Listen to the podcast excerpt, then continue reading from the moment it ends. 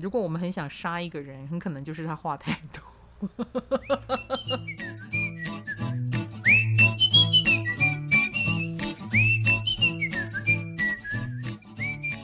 嗨，大家好，欢迎来到唐阳鸡酒屋。我们今天来聊一个有犯罪基因是谁呢？啊，讲到犯罪，哎呀，这个就透露了我的一个人私底下的恶趣味啊，就我蛮喜欢看这些。嗯，讲犯罪的一些影片，其实上至学者啊，或者是很有身份地位的人，很有钱的人也可能犯罪哦。那大家也不要以为老年人就不犯罪。我们前两天才看到新闻，好像就上礼拜吧，花莲的阿嬷们在打架，而且那影片好可爱哦，其实很可爱，因为就是。他们在卡拉唱卡拉 OK，然后其中一个阿嬷挡到另外一个的视线，所以另外一个就来打他，然后动作非常的缓慢。你知道那个缓慢就很，我就会让我联想到火星金牛，因为火星金牛，我上次有跟大家讲，它是一个火星的弱势位，弱势在哪里呢？就是比如说慢也是一种，啊，或者是它不是以快做诉求，可是它讲究的是到位啊。嗯，各位在火星金牛的时节有没有很喜欢花钱呢？这也是一种我们消耗我们火力的方式。嗯，或者是热衷于投资。那因此最近大家一直在报啊，哪一个人又变成新的首富了？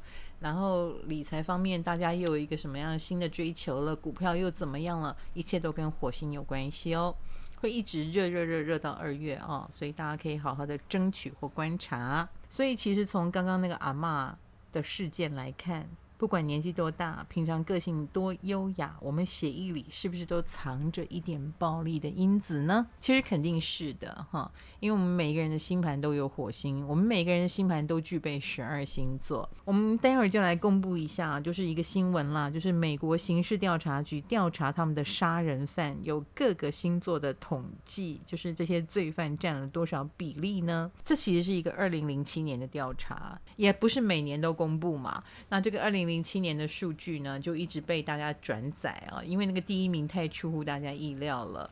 好，我们现在公布最凶残的前三名。第三名，狮子座。呃，我觉得我不会很意外，因为狮子是火象星座，火象星座都有一股能量啊。那那股能量只要被激发了，很强悍的时候，可能就会有失手啦，或者是先制住你再说哈。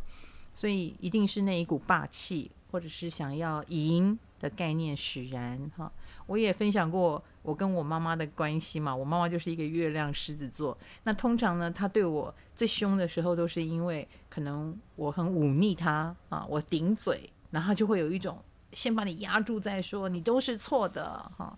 那如果我在丢一点，我再难搞一点。我不知道他会不会一巴掌就过来，所以就是一种要赢的概念啦。我认为狮子座因此而犯罪的几率很高啊。第二名，你们猜是谁呢？好，我们已经有狮子上榜了。第二名，众望所归的天蝎座耶！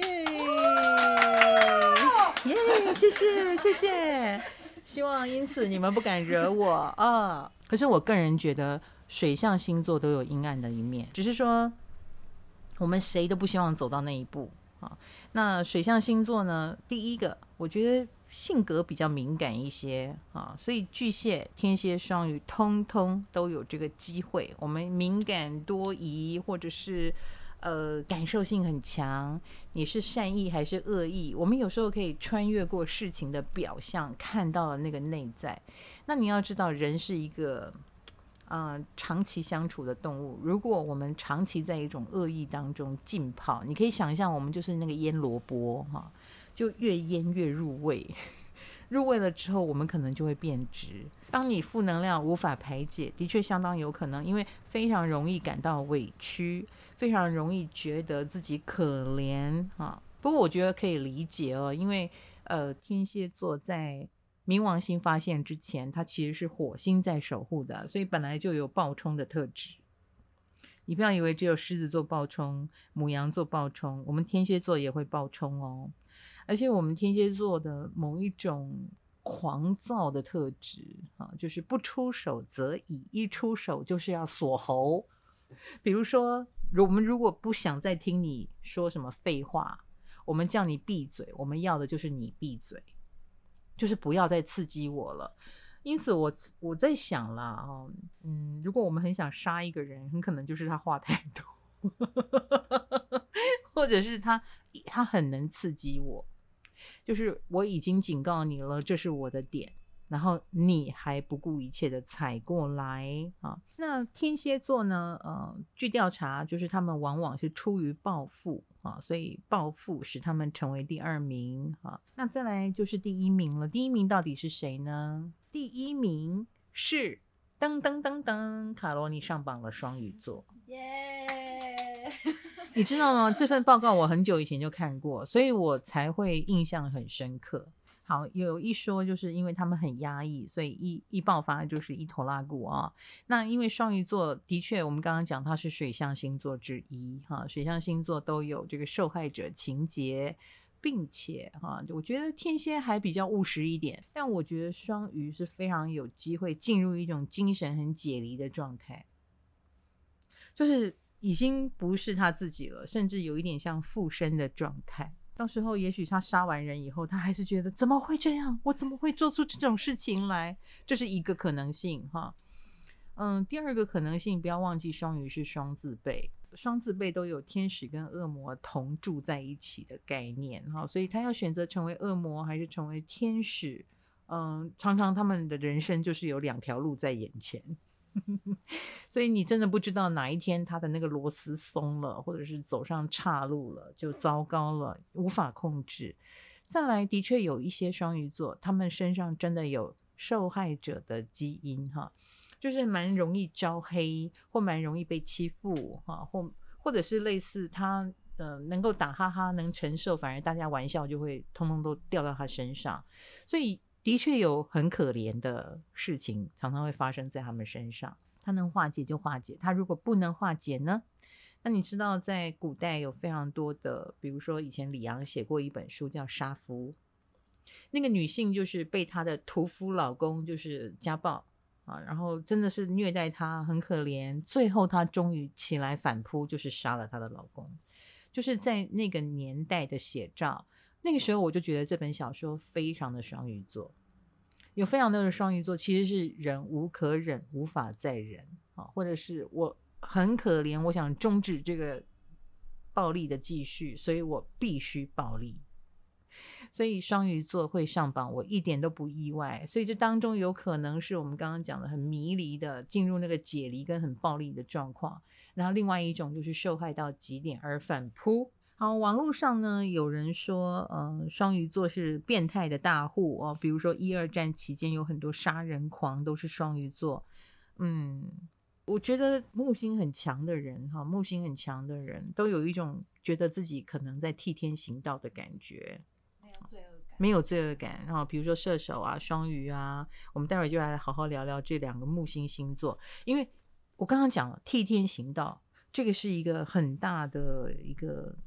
好像令牌哈，他们就觉得说我正在做一件对的事情啊，所以他来打你呃骂你，他都会反而是高高在上的，反而是觉得自己是来解救你的、拯救你的啊，这就使他们的犯罪多了一些很奇妙的色彩哈。那通常他既然觉得他是来帮你的，他是来救你，他怎么会有罪恶感呢？啊，所以这也是一种精神上他已经高高在上了。然后，或者是他从这个犯罪当中尝到了当上帝的滋味，这是木星型罪犯会犯下的事。而双鱼座跟射手座相当的有可能。那我们就来讲讲这几个著名的杀人犯好了。比如说双鱼座，其中有一个就是约翰·韦恩·盖西，他是杀人小丑。我想喜欢看悬案类影片的同学应该都知道，就是他是一个双鱼哈，然后事业有成。广受邻居喜爱，他常常扮演小丑娱乐大家，小孩子都喜欢他。但是，他这个双鱼啊，却隐藏了非常多的秘密。他号称憎恨同性恋，但他其实就是，而且他小时候有受过性侵，然后长大以后就变成反而是呃去骚扰其他男性。他他也有家庭哦，哈，他也结婚有小孩，可是他却私底下有另外一面。就是骚扰男性、意图侵犯男性等等的经验，然后最后就是有很多男孩被他给杀了。那他小时候经历的就是父亲酗酒、毒打啊。虽然他否认憎恨父亲，可是我相信这个情意结可能就是他犯罪的原因。表示说他其实就算能够事业有成，就算成绩非常好，但是这个这个伤害一直没有痊愈，就导致了这么多可怕的事。那再来，我们讲到射手座，射手座也是木星型，对不对？讲到射手座，有一个很著名的罪犯叫泰德·邦迪。大家有没有记得他？他长得很帅哦，他是高等教育中的优等生，也是很多女性心目中行走的费洛蒙，因为他真的长得太帅了。可是他却常潜入校园，邀约女学生，再把她们约出去，然后杀掉。然后作案地点遍布全美。嗯，即使如此，他在生活当中，他却扮演着一个白马王子，比如说。嗯，他又是一个教授，然后还在攻读博士学位，也是一个出色的老师，然后还很专情，有非常多人就是，呃，即使知道他是杀人犯，还是非常的爱慕他。嗯，你看颜控这件事情真的是从以前到现在从来没有变过，长得好看好像就可以拿到一个免死金牌一样啊！神奇的是他在法庭上。呃，还向他魔爪下的幸存者求婚啊！这个差点死掉的女性叫卡罗，是你吗？这个卡罗还答应他，然后还帮他生了一个孩子。这根本就不是杀手而已吧？这这这下蛊了，我觉得哈，那你你是中了什么招啊？我的妈呀！太可怕了！好啊，那这个泰德·邦迪是一个射手座，然后还有一个射手座的犯罪，他也蛮有趣的啊、哦。他是一个银行抢案，就是法国兴业银行抢案的主嫌哈、叫阿尔伯特。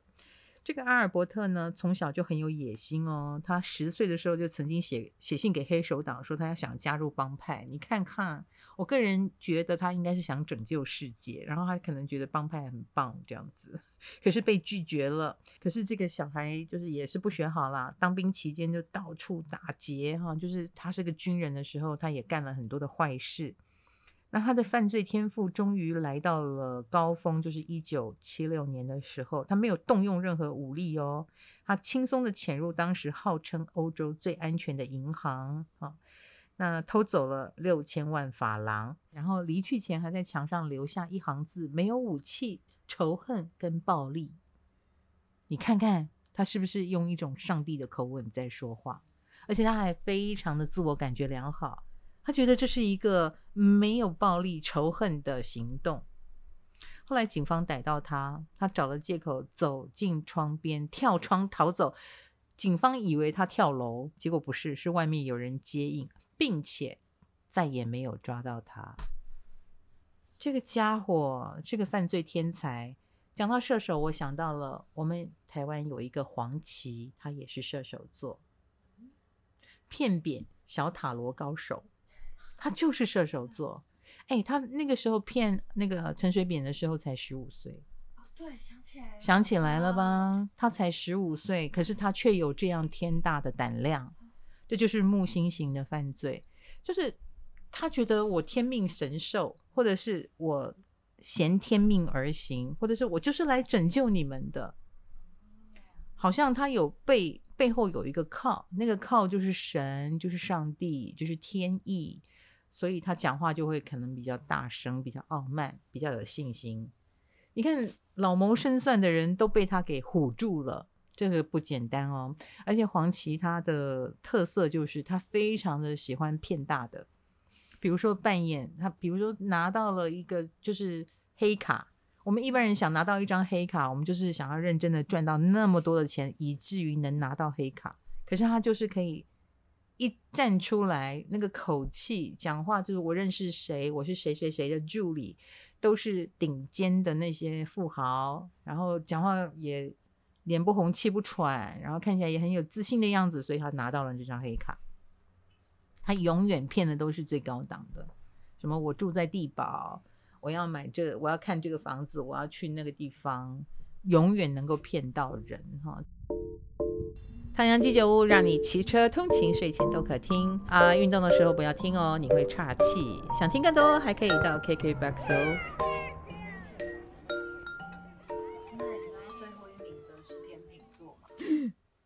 对哈、哦，我们忘了讲这个，最后一名是天秤座。OK。是我呃，我有听说，呃，因为他们只杀一个人啊，而且他们他们通常是玉石俱焚，就是我杀你，我自己也去死这样子。哎、可是你知道吗？我最近在追一个悬案，就是呃，有一个很著名的杀人犯，北大的那个高材生吴谢宇，我不知道大家知不知道？他就是去年被抓到了，因为他杀的是他妈妈，然后他把他妈妈尸体裹起来。用很多塑胶布裹起来，放在家里，然后在家里装了那个监视器，也就是说，他逃亡期间，他都可以随时打开手机来看家里的监视器，看到妈妈有没有被发现。好，然后他这一逃就是三年。这这个三年前他的理由是这样啊，因为他真的是高材生，他天秤座，他是学霸，而且从小到大他就是别人家的孩子，就是所有人讲到他都是欧罗盖大吉。德智体群美没有一样不好，运动也好，成绩也好，对同学也很好，还乐于助人，乐于教学，然后笑容可掬，长得不是很帅，但是永远是笑笑的，没有人对他有坏评价，然后也保送到北大，就是接下来就是出国念书，所以他的理由就是我要出国念书，可是他是回去把他妈妈杀了，然后跟亲朋好友借了出国念书的钱。啊，就弄了几百万在身上哦，然后消失，所以别人都以为他出国念书了，然后妈妈是跟着他去，因为爸爸走了嘛，剩下他跟妈妈，就这样子三年之后，不知道为什么他愿意，就是他忽然跟他舅舅说：“我们从美国回来了，你来接我们吧。”结果舅舅当然没有接到他们了，那就开始去找，然后报案，然后就发现尸体，然后才发现有监视器这个东西。事情已经过三年，而且这三年里面，其实这个吴谢宇并没有去美国，他就是在中国的四处哈，然后从来没有被抓到，并且他还非常的有趣哦，他还当了男公关，并且他跟性工作者还有恋爱，所以就是大家也喜欢，就是因为搞不懂你为什么做这个事嘛，就喜欢在这个。杀人犯身上就赋予寄予了非常多的想象，就会觉得你的人设也崩塌的太严重了。他已经出庭了啊，这件这件事情已经开庭了，然后就是在二零二零年的十二月圣诞节的时候有开庭。那他的说法哈，当然他是为了求生意志很强，他就说，呃，自从爸爸走了以后，妈妈其实活得也很不是滋味，然后他觉得他是在救妈妈。他是为了让妈妈解脱痛苦，我不相信哎、我其实不相信，我我我认为这是他为了脱罪而说的。然后，嗯、他说他本来也想自杀，但是因为看到妈妈的惨状之后，他决定不要死。然后呢，就一系列，嗯、把妈妈尸体包起来，装监视器，然后跟亲朋好友借钱，然后用妈妈的名义还请了大家吃一顿哦。因为他说妈妈已经先去美国了，那我代替妈妈来跟大家吃一顿饭，就是我们要去美国前的这一顿饭。嗯、呃，离职还帮妈妈还帮妈妈离职，哎，这个悬案我有在追，这样子，所以我也很好奇。然后其实应该这么说吧，嗯，我们天秤座的红豆就说，其实一个从来没有负评、没有发泄过负能量的天秤座才可怕。是这样子吗？对，我觉得这个概念非常的像巨蟹座，就是巨蟹座情平常会歇斯底里，或在亲朋好友面前展现比较真实的自己，反而是安全的。像天秤座这样子，呃，要永远的当一个好人，然后也从来不对谁恶言相向，什么都忍耐，我觉得那个才是有可能会崩溃，非常可能崩溃。我常常形容天秤座是钢铁架构啊，那你想想看，这个钢铁架构如果遇到了啊非常冰冻的天气，它是不是就会变得很脆？它很可能就吧唧一掰就断了。所以天秤座理智线如果要断的时候，我们刚刚讲就玉石俱焚。你看他杀死妈妈，然后他又骗了那么多人那么多钱，他在过着每一天的时候，我我我比较好奇的是后来的那三年，他是过着怎样的生活？有今天没明天呢？一个天秤座到底前面是累积了多少的压抑，然后要用这种方法去去爆发，然后爆发了三年，毁掉了自己啊！爆发三年后，他等于在自首，就是好，我愿意被抓了，好吧？他没有杀更多人。诶，卡罗刚刚说好险，金牌每天都爆炸哦，他很健康，非常健康。好了，我我继续惹怒他，嗯，这是我的本领。OK OK，好好好，因为我们讲天平又忽然讲这么多，好了，天平最后一名哈，因为你们只杀一个人，我希望金牌不要杀了我，谢谢。唐阳鸡酒屋，下次见，拜拜。